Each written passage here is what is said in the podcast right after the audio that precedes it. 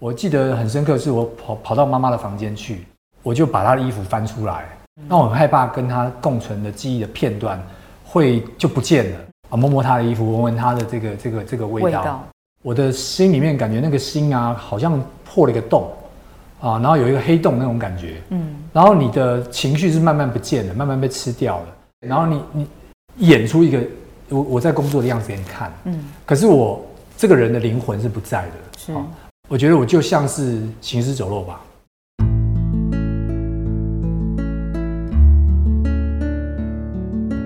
植牙诊所帮你一生都精彩，从新鲜到退休。Hello，我是主持人 Pola。今天我们来到职人专访的单元，我们邀请电通集团安普飞 Amplify 总经理王冠祥上来到这个录音室，说他的人生故事。我们欢迎上。嗨，听众朋友，大家好，我是尚。呃，目前在电动集团服务，我也是一个世界六大马完成者，所以今天早上也是精神满满。真的，最最速总经理就是向总。好，不好意思，他拿到了世界六大马，所以也有人称他叫做六星的这个最速总经理，对不对？好，我们今天邀请向总到这边来分享他的人生故事，因为我们相信，走出困境的人都是那些曾经走向困境的人。那向总，今天您之所以那么出色，其实都是因为你昨天愿意那么的坚毅。所以呢，我们就想把你曾经走过的路，在这条路上所留下的每一步，可以以你为证的真理，编成一盏盏的灯火，能够让后辈能够看到，从年轻到现在，你是怎么样把每一步的困顿借用，成为你成长跟蜕变。好，还蛮想讲的是，就是呃，年轻的时候。很小的时候的一些经历。哦，那我觉得这个蛮有趣的，因为我我我爸爸在二零二零的三月过世嘛，嗯，那其实目前啊爸爸妈妈都都走了，嗯，那我记得呃很清楚，就是说在年轻的时候，我我很很小的时候啦，嗯，那他们是蛮辛苦的，那我记得有一段时间在这个求学的时间，其实我们是没有没有家的，都是到处在寄住，那呃爸爸妈妈甚至有时候是。住在这睡在旅馆或睡在公园，嗯，这样这种概念，嗯，那是很辛苦的。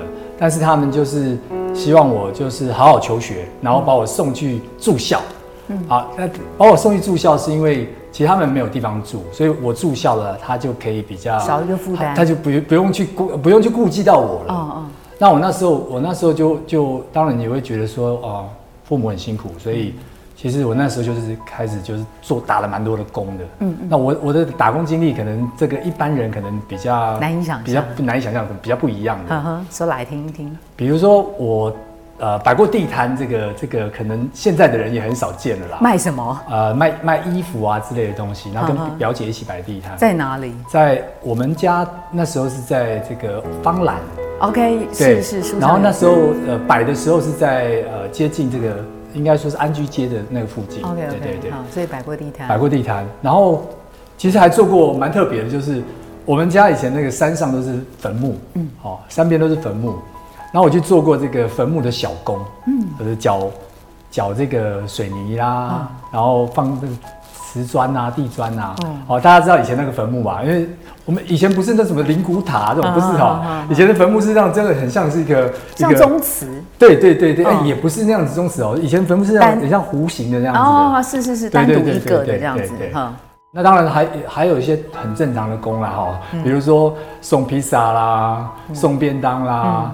然后问卷访谈，路上这个问卷的访谈啦，哦，就我打过非常多的工，就那时候是希望就是说，是不是可以贴补家用一下？是，好，其实那时候在年轻的时候，在求学的阶段，就一直在做这些事情，当然常常被骂了，因为爸爸妈妈会觉得说，就是要你去念好好念书，你打的打什么工打什么工，你应该要好好的去念书才对，好，但是就是那时候就会觉得很心也心疼爸妈，所以我觉得在那一大段时间的这个呃。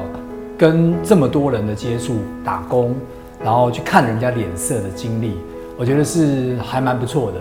因为对我来讲，我就可以比较去观察到很多每个人的一些不同的状况。那我需要用什么样的态度、脸色去面对？当这个人对你可能不爽、不礼貌，或者是在看不起你，或者类类似这样的时候呢？那你该怎么去做一些应对？我已经先看过了形形色色的人，好，当然还跑过警察，躲过警察。摆地摊的时候。对 对对。向 总刚刚提到了好多个形容啊，就是看人家脸色，是，然后被瞧不起，哈。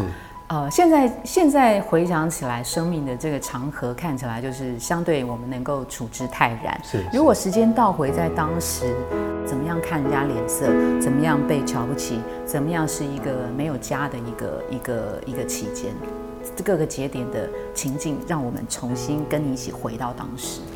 一般人感觉有一个你自己住的地方，嗯，然后呃，你都可以回去那个地方，感觉是一个很正常的一个状态嘛。那我记得我在年轻的时候有蛮长一段时间是可能有时候是在这个亲戚家，嗯，啊，有时候是在阿公阿妈家，有时候是在呃这个我我的舅舅家，然后有时候是在我的阿姨家，类似这样的一个状态。因为爸爸妈妈其实呃并没有自己的家，那他们可能自己睡在更糟的一个环境，所以他把我可能托付在那边的时候呢。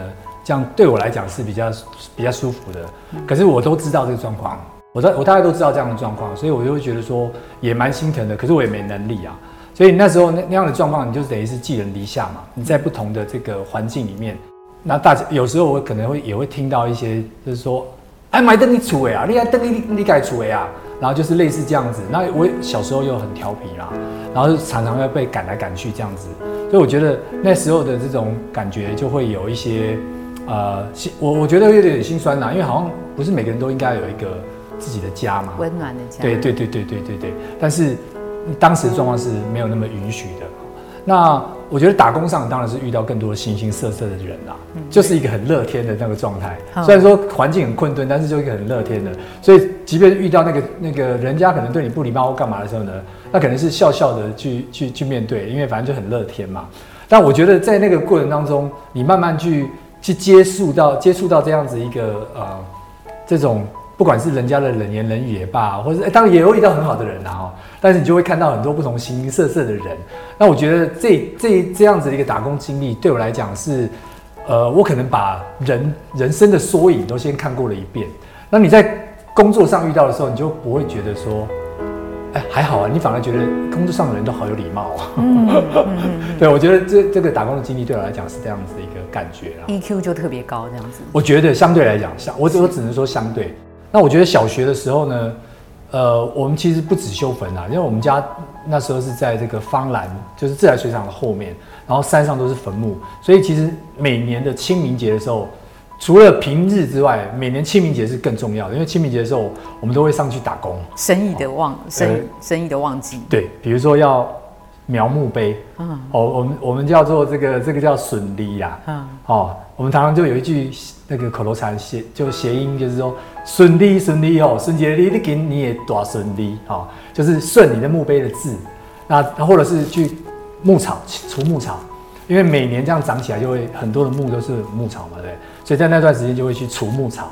那呃这样子一个坟呢，可能比如说像三四平这样大的一个坟呢，可能那时候可以拿个五十块、一百块，哦。然后如果再大一点的话，可能拿个三百块、五百块，哇，那就觉得好多哦。哦，那或者是更小的时候，还有一种就是说，呃，以前有个习惯叫做印某柜，哦，可能大家听众朋友应该都不会听过了哦。印某柜就是说，当那个坟他准备要放鞭炮，就他已经祭拜完了。他准备要放鞭炮，那以前有个习俗，就是他们会带那个那个昂菇昂菇柜啊、刺卡柜啊，哦，那个拜拜那个祭品。然后你等他放完鞭炮之后呢，你如果在那边排队的话，他会分食给你吃。嗯。那后来因为都没有那个东西了嘛，他就分钱给你吃。嗯啊，分钱给你，不是给你吃啊，分钱给你。所以我们那时候小时候就是东跑西跑，因为那很多很多嘛，然后就会说，哎，那边要放炮了，赶快去，赶快去，然后冲到那边去排，然后跟拿个十块、二十块。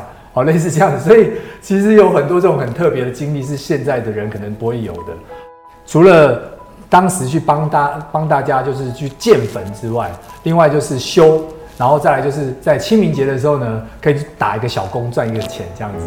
你你说阿公是做头坠的，头坠对对对，不是风水嘛？头坠头坠头坠，OK 对对。刚刚怕听错了，头坠头坠。所以那个跟阿公这样子到处去跑，呃，在在那个坟坟墓那边是你的第一份的小零工吗？还是算是第一份小零工？对。那个国小的时候就在国小的时候在啊，不会啦。我我小时候是被我爸爸罚站在坟墓山上过，是没错，但是不会睡在那边的，吓都吓死了。好好好，哎，晚上那很恐怖哎，我记得我那那一晚被罚站在上面的时候，那个风后面嗖嗖，我感觉后面好像有人要来找你，你知道很可怕的，不敢睡在那边。为什么爸爸罚你？就是小时候调皮啦，所以就是罚站到坟墓山上去。OK，哦，我觉得这个也是养成我现在胆子还蛮大的。那 那通常比如说你们在修坟的时候，像你刚刚讲顺利顺利顺利，你们还会在对这个呃呃呃，就是这些离开的的人做一些特别什么呃仪式啊或干嘛的吗？呃，仪式是不会了，但是就是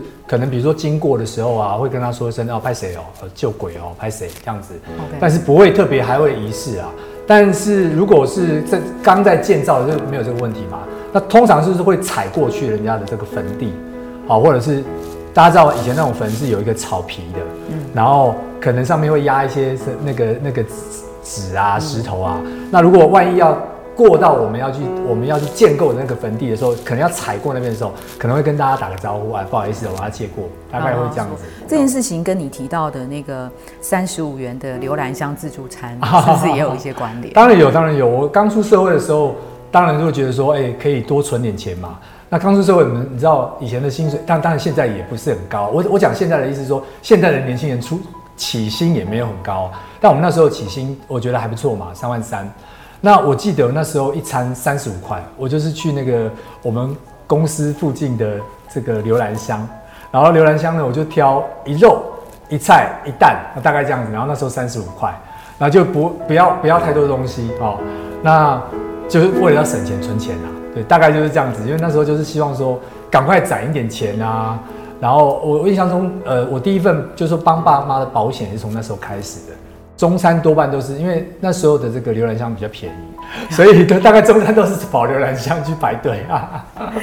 呃，你提到那个呃薪水三万三嘛？对对对对。但是父亲好像特别交代你说，就算三万三的月薪啊，对，租房子也要租有客厅的，是是的房子。那有客厅就一万一。父亲跟你讲了一句话说。有客厅的格局才大，对，你有从这当中领略到什么吗？比如说当时父亲对你的期许，或者是说，呃，到现在工作事业有成了，回头去望二零二零年离开的父亲，对，就是这当中的体会，父亲给了你什么最大的生命的礼物？我我我爸爸其实蛮特别的，因为我这样讲，可能一般的人都不会有这样的经历哦。我大概国小五年级、六年级。那当时有一个东西，有一个场所叫 MTV，嗯，哦，那我爸是从小的，他就除了罚我去坟墓山之外呢，他国小五年级、六年级，他就叫我自己去 MTV。那当然我事后知道，其实我爸爸有在后面看着我，嗯，但是呢，他在那时候就是希望训练我独立。然后敢自己去做很多事情，所以他就叫我国小五年级，他就叫我自己去看 MTV。嗯，所以我特别哦，很特别对。所以我的五年级、六年级我就去过蛮多次 MTV，而且是自己去。当然我刚刚有讲嘛，后来才知道说我爸都有在后面看着我。嗯，好，在你背影确定是安全的。是，对对对对对。刚刚提到那个租房子也是一样，他就说不要租那种套房，格局不大。嗯，你开始要去培养自己，像是一个家庭一样。你要去有一个自己去经营一个家庭的思考，所以他就希望我租一个就是像是家庭的房子，而不是套房。所以那时候我就印象中，我三万三，我就花了一万一来租房子，然后租了一个有客厅的。那印象很深刻是在这个呃新海路跟新隆路口。那我在想说，我租那么大干 干什么？对对对对对，那时候一直在想说，但是因为是父亲的要求啦，所以我还是照做了。对，那在这个过程当中，你刚好提到，就是说，呃，父亲希望你独立，这是他对你的期待，但他其实也是默默守护你安全的进去进去那个地方嘛。这是呃，从他那边感受到，呃，他对子儿呃儿子里面最大的期待值就是长大成人独立。是。那你觉得你现在有做到父亲的期待吗？我我我相信有啦，我相信有。对，当然父亲永远都会觉得说，你可以更好，你可以更好。那我相信有做到，那但是就是比较可惜，就是说可能他们都不在了。那我我我觉得我小时候都会有一个很大的希望，就是说长大希望能够就是荣耀他们，荣耀父亲母亲。所以我印象也非常深刻，就是在哦，妈妈后来因为离癌，然后一个月之内就就离开的那个过程，其实后面我就会觉得好像就是特别失落的感觉在这里，因为你好像你你的从小就希望说能够去 honor 他们哦，荣耀他们，可是突然间你好像失去了那个荣耀对象，你的生活会感觉会失去了重心，然后你没有，好像你已经不知为何站那种感觉，所以我我我我觉得当时是有一个很强烈的这样的一个感觉。那呃，刚波老特别提到，就是说，是不是父亲是不是满意？我觉得他他他不会到很满意，但是他应该也知道我还蛮独立的。对对对。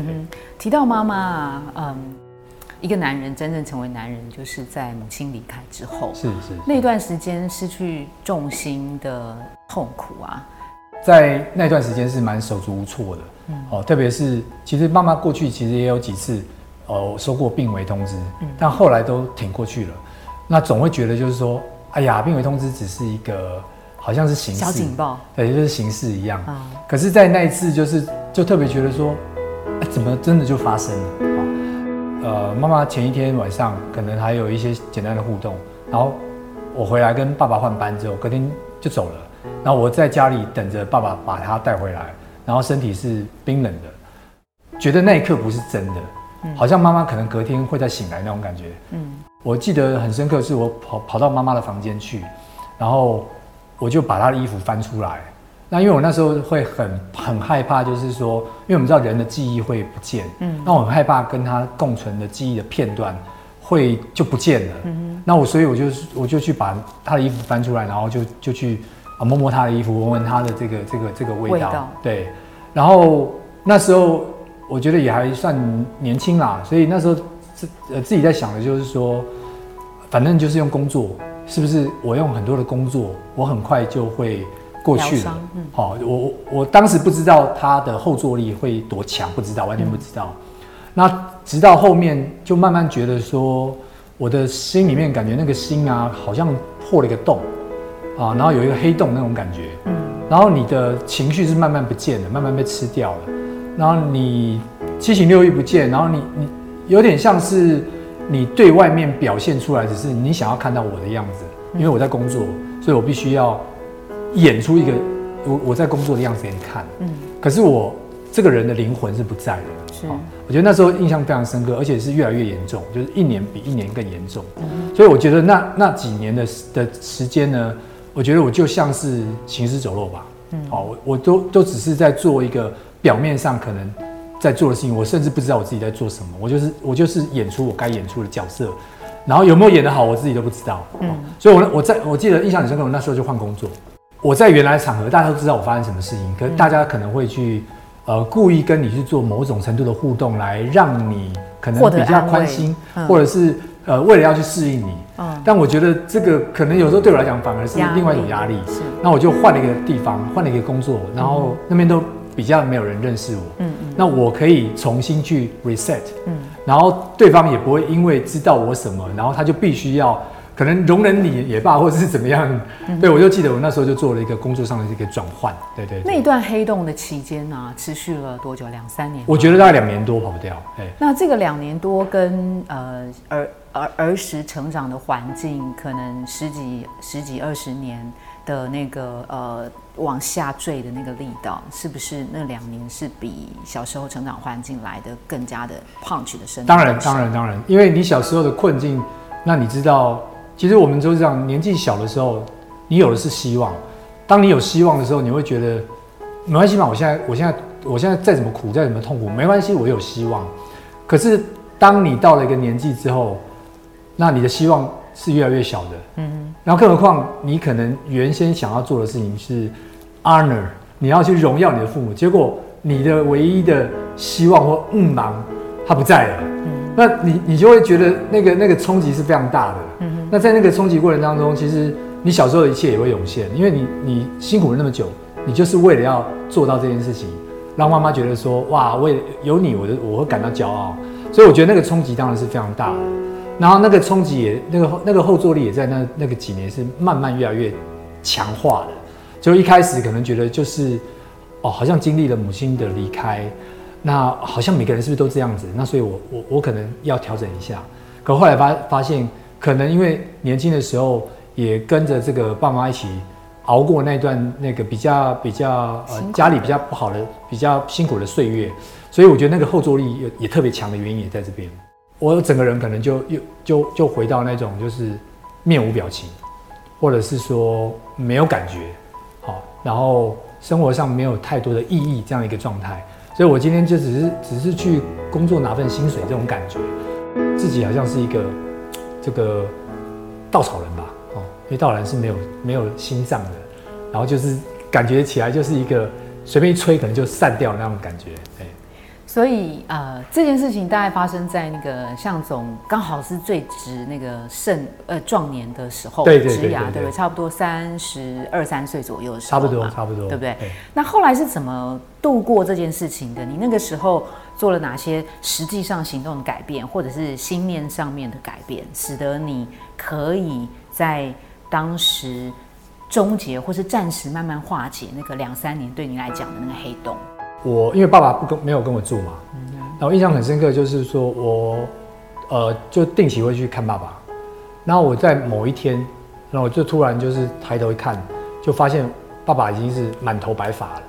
哦，我可能都没有特别注意到。那我我那那一天我就自己在想一件事，就是说，对我的心情很很不好，我的状态很不好。嗯可是我是丧母嘛，那爸爸是丧偶。嗯。那其实他也是。也就是说，就是我周遭还有很多人，不是只有我。我如果这样子的话，其实对他们来讲，他们的人生还要继续过。那我如果自己的状态就是这样子的话，那他们怎么办？那谁又来照顾他们？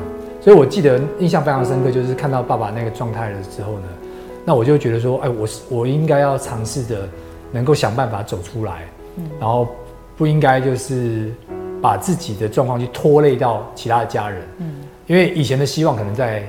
爸妈嘛，嗯，那未来的希望可能在子女嘛，嗯，那我不能因为我现在这样子，然后就带着大家一起沉沦。啊，对对对对对，所以那时候看了爸妈那状况之后，我就想说，我需要找个方方法来去突破，嗯，那我印象很深刻，就是那时候当然有一些同学嘛，那他们那时候刚好在在三铁啦，在永渡日月潭呐，啊，就是邀我一起去，哎，来来来来来，我们就来运动，运动是最好的这个。方法之一，好，当然当时没有人直接就跟我讲说运动是在你跳脱，因为其实我当时并不知道我做那件事情是在跳脱。嗯，说实在，我只是说我跟着大家去运动，有点比较是散散心那种概念。嗯，所以印象非常深刻的是我那那时候我不太会游泳嘛，因为小时候我是独子，爸妈不喜欢我游泳，他觉得危险。嗯，可是呢，那群同学们呢，在二零一二那一年呢。我六月都还不会游泳，他就帮我报了永渡日月潭，哦，三公里多，所以我那时候吓死，你知道，生命感觉受到威胁，所以我那时候大概在呃六月的六月开始吧，然后到九月，我整整整练习了五十次，然后因为我有记录哈，然后每个礼拜呢，每个礼拜就早上起来五天，大概五点起来，嗯，那去去健身公园游泳啊，那就是这更有趣的一个经历了。那我当然就是那时候要练游泳嘛，因为我我怕我去日月潭我会我会溺水哈，所以去那边游呢，结果去了几次呢？青年公园里面都是资深的长辈们，可能七八十岁的，哦，有一个资深的阿婆，她指着我就开始骂我了，她就她就说：“笑脸呢，我手工你看超委外，你那手叫板呐？哦，你莫爱安尼安尼安尼，他就教我怎么游。”那青年公园都是七八十岁的资深长辈们，是是。那每个人，我那时候三十多岁嘛，每个人都来教我怎么游，我的压力真的超大的。哦，你要怎样怎样怎样我大家都来教我，你知道吗？那所以我后来就是后来就换地方，我就换到那个台湾科技大学的游泳池，然后比较少人。嗯。那在那个五十次的那个练习之后呢，我九月就顺利的勇渡日月潭。我从一开始大概游不过十十来公尺哦，到最后一次可以游两两三千公尺，然后到。到这个呃，后来我们甚至在九月去参加呃梅花湖山铁，然后十月参加活水湖山铁，嗯，哦，所以就是慢慢经由那段时间，然后我也开始规律的开始运动，嗯哼，那游泳，然后山铁，对，那但但后来发现就是哦，山铁时间太长了，所以我 后来就 focus 专心在跑步上面，OK OK，那也因为这样的一个经历，所以我就专心的这样就去开始练习跑步，练跑，嗯哼，那呃当当然以现在来看就是。我就很清楚知道，其实那段时间的这个运动，其实的确有带我脱离那个比较行尸走肉的这个阶段，然后甚至我的身体体能情绪都慢慢的恢复更稳定，然后也有了更高的目标，不只是个人，而是我通常就是说，有一代宗师有有一句话叫做见自己、见天地、见众生，那我这段时间经历过之后呢，我就发现我在那段时间呢，球鞋穿上出去外面跑步，嗯，它有点像是。跑步的过程对我来讲是一种解脱，因为我就可以遁入到那样的一个空白当中，我不用去想那么多。我印象很深，我那时候也很爱看电影，嗯，因为我就直接带入到那个电影里面角色，我就不用活在现实里面，嗯，所以那时候的那个经历是这样子。然后，呃，我我我的那段时间的跑步，我觉得我就是在见自己，嗯我开始再去看到自己的很多的问题，很多的弱点，然后让自己的这个空白的状况去调整自己。要见自己，然后那那个几个月的过程当中，然后当然也认识了很多人，在路上跑步总会遇到人吧，嗯，然后开始认识了一些人，打招呼打久了之后呢，哦，原来我们都是跑友，嗯，所以开始也也认识一些很厉害的人，然后来帮助我变得更好，嗯嗯好，所以见自己完了就见天地，我知道天地的大小，然后有的人很厉害，然后他愿意来帮我，然后让我变得也还蛮不错的，然后我就完成了世界六大马，然后完了之后呢，我就希望就是说，哎。以前人帮我嘛，那现在我可以去帮助别人，所以在见自己、见天地之后呢，我就见众生。那我们有没有机会把我们现在得到的这些资源，能够去帮助更多的人，包含是一些运动选手们、国手们，或者是一些需要运动的朋友们，遇到类似低潮的朋友们，哦，所以我觉得这个这段时间的经历，其实是这这么其实蛮多年的哦，真的。其实从那个二零一二啊，到我完成六大马是二零一七嘛，是。我呆呆的这样回头一看，哇，原来是完那么多事了。嗯嗯嗯。我在那个六大马过程中，大概五十一个月啊，嗯，我大概总共跑了大概一万两千九百多公里。嗯嗯。呃，那段时间是，就是当时不知道。就回过头一看，哦，原来已经走了那么远。是是。那我觉得那那段经历是蛮特别的。所以，呃，向总在人人生职涯正值壮年的三十二、三十三岁的时候，突然碰到了母亲离开，然后接着进入两三年的那个人生当中，可以说是最低潮吧。是。最低潮的时候，然后从呃朋友的吆喝，我们去呃运动去玩一下，然后反而借由这个运动，慢慢的。放下了所有心中的一些，呃呃难过、疏离，甚至对自己的怨念，或是觉得对母亲的思念，哈。然后因为放下，所以你反而可以呃净空，然后慢慢的调整自己的心态，然后如今走到这一步。那我们从你在过去跑世界六大马的经验当中啊，特别对纽约马的这一场。它是你六大马里面的最后最后一场嘛？对对对。其实这个跑步的过程当中，五十一个月，包括之前的练跑，你你那时候说了一句话，就是呃，在痛苦中享受痛苦。是对，所以人生里面不管是呃，我反而觉得家庭环境对你来讲是一个苦中带泪，觉得呃有点欢乐。调皮捣蛋的小男孩，成长在成长在那样子的环境里面，反而造就你很天性乐观，天不怕地不怕，什么都没有比目前在坏的状况的那种乐观的情境。那是在母亲离开之后的那个痛苦，以及怎么样从谷底深渊能够脱离出来，走下去前程万里的这件事情。为什么在纽约马的那个时候会特别有这句话的感受呢？是因为六星呃最后一场。对，为自己在人生壮年的时候做下了一些呃特别值得回忆的事，还是你其实当时也是回想自己人生走到那一刻，透过跑步，哎，突然能够有所解脱，甚至可以去帮助别人，所以当时心中想到了这件事吗？我觉得这个经历是还蛮特别，就是其实一开始跑步，我刚刚提到嘛，穿上跑鞋，其实在舒压了，真的，结果。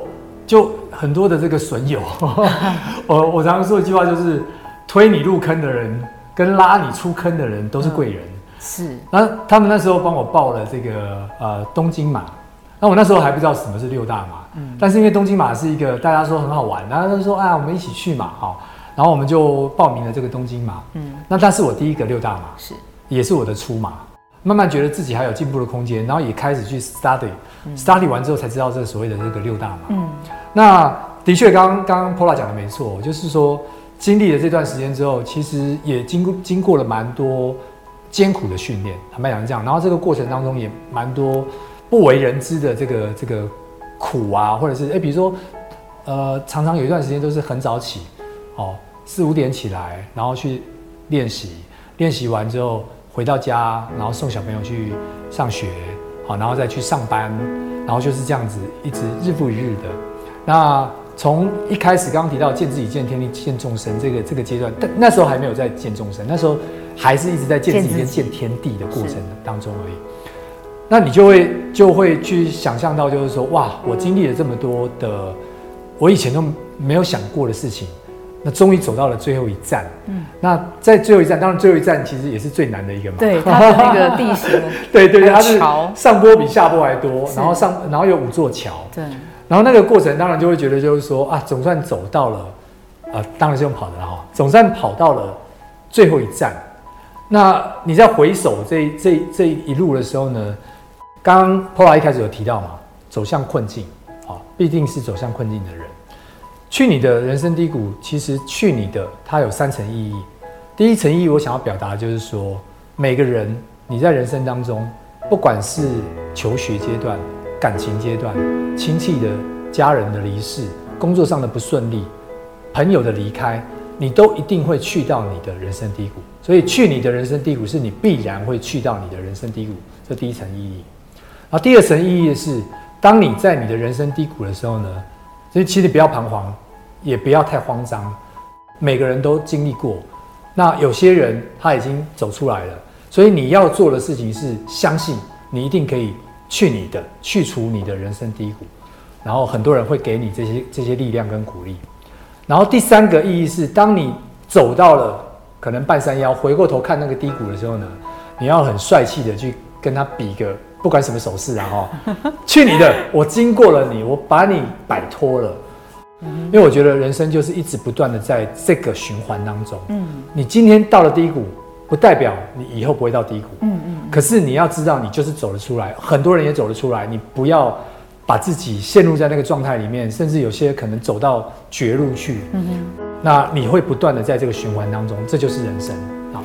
那我觉得第六场这个这个纽约马，其实它就带给我的意义就是，我去你的人生低谷，我已经到了这个阶段了。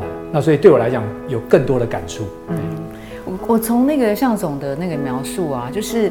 呃，完成了六大马拉松，你会很正向、很 open 的带领大家一起往呃正面的那个方向走。呃，你刚刚提到一代宗师的那那见自己、见天地、见天地、见众生。那我我现在想问的是说，如果今天父母亲在看到你的时候，你再见到父母亲，你会怎么样跟他们说什么话？因为呃，如今的像。已经是一个事业有成、成家立业啊，不敢把自己照顾得很好，把家人照顾得很好，在工作上面也表现得很出色。那其他的时间，你也可以把自己过得很好。如果今天再见到他们，你会想说什么？哦因为我家庭是一个比较传统的东方家庭的哈，所以我觉得再见到他们的话呢，我可能还是会被他们骂。他他可能会先骂，那我我我要跟他们说一些比较肉麻的话的时候呢？那我我妈或我爸，他可能就说：“哎，早了，卖完了。”所以我觉得他们可能会跟我说这样的话。那我当然就是说，如果真的能能再见到，我觉得就是有一些肉麻的话，我我会想要再去说。例如，比如说，我记得我爸爸要准备要离开之前，那我就我就我那时候就是抱着他，那是以前从小从来不可不可能也不敢做的事情的。那当然，我爸还是把我推开了。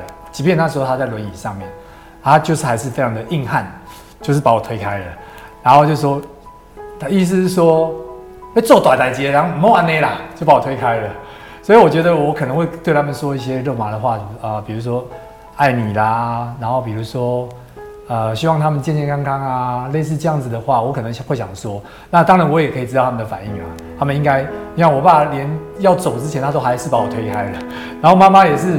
以前以前，比如说要帮他过个什么节啊，然后我妈妈可能也会说：“啊，你长得蛮缓的。”应该可以荣耀父母了嘛？自己评估的话，我觉得他们可以稍微放心啊，但是他们可能还会觉得可以再更好，可以再更好。对对对，可以再更好。OK OK，对对对，好。其实人生的路很多，不一定是只有眼前的这个 Plan A。其实我们随时准备好 Plan B。当我们启动 Plan B 的这个前提是我们必须要知道自己的弱项跟缺点在哪里，才有办法从逆境当中打造复原力。没错，没错。我觉得人生不一定是都是要那么正向啊。坦白说，就是因为我们每个人一定会有这个低谷的时候，嗯，去你的人生低谷嘛，一定会低谷的时候。但我觉得不要把自己封闭起来。那你必须要有时候甚至要表现出来，让别人看到这个这个这个脆弱也罢，或者是让关心你的人能够让他知道。好，那我觉得这是一个面向。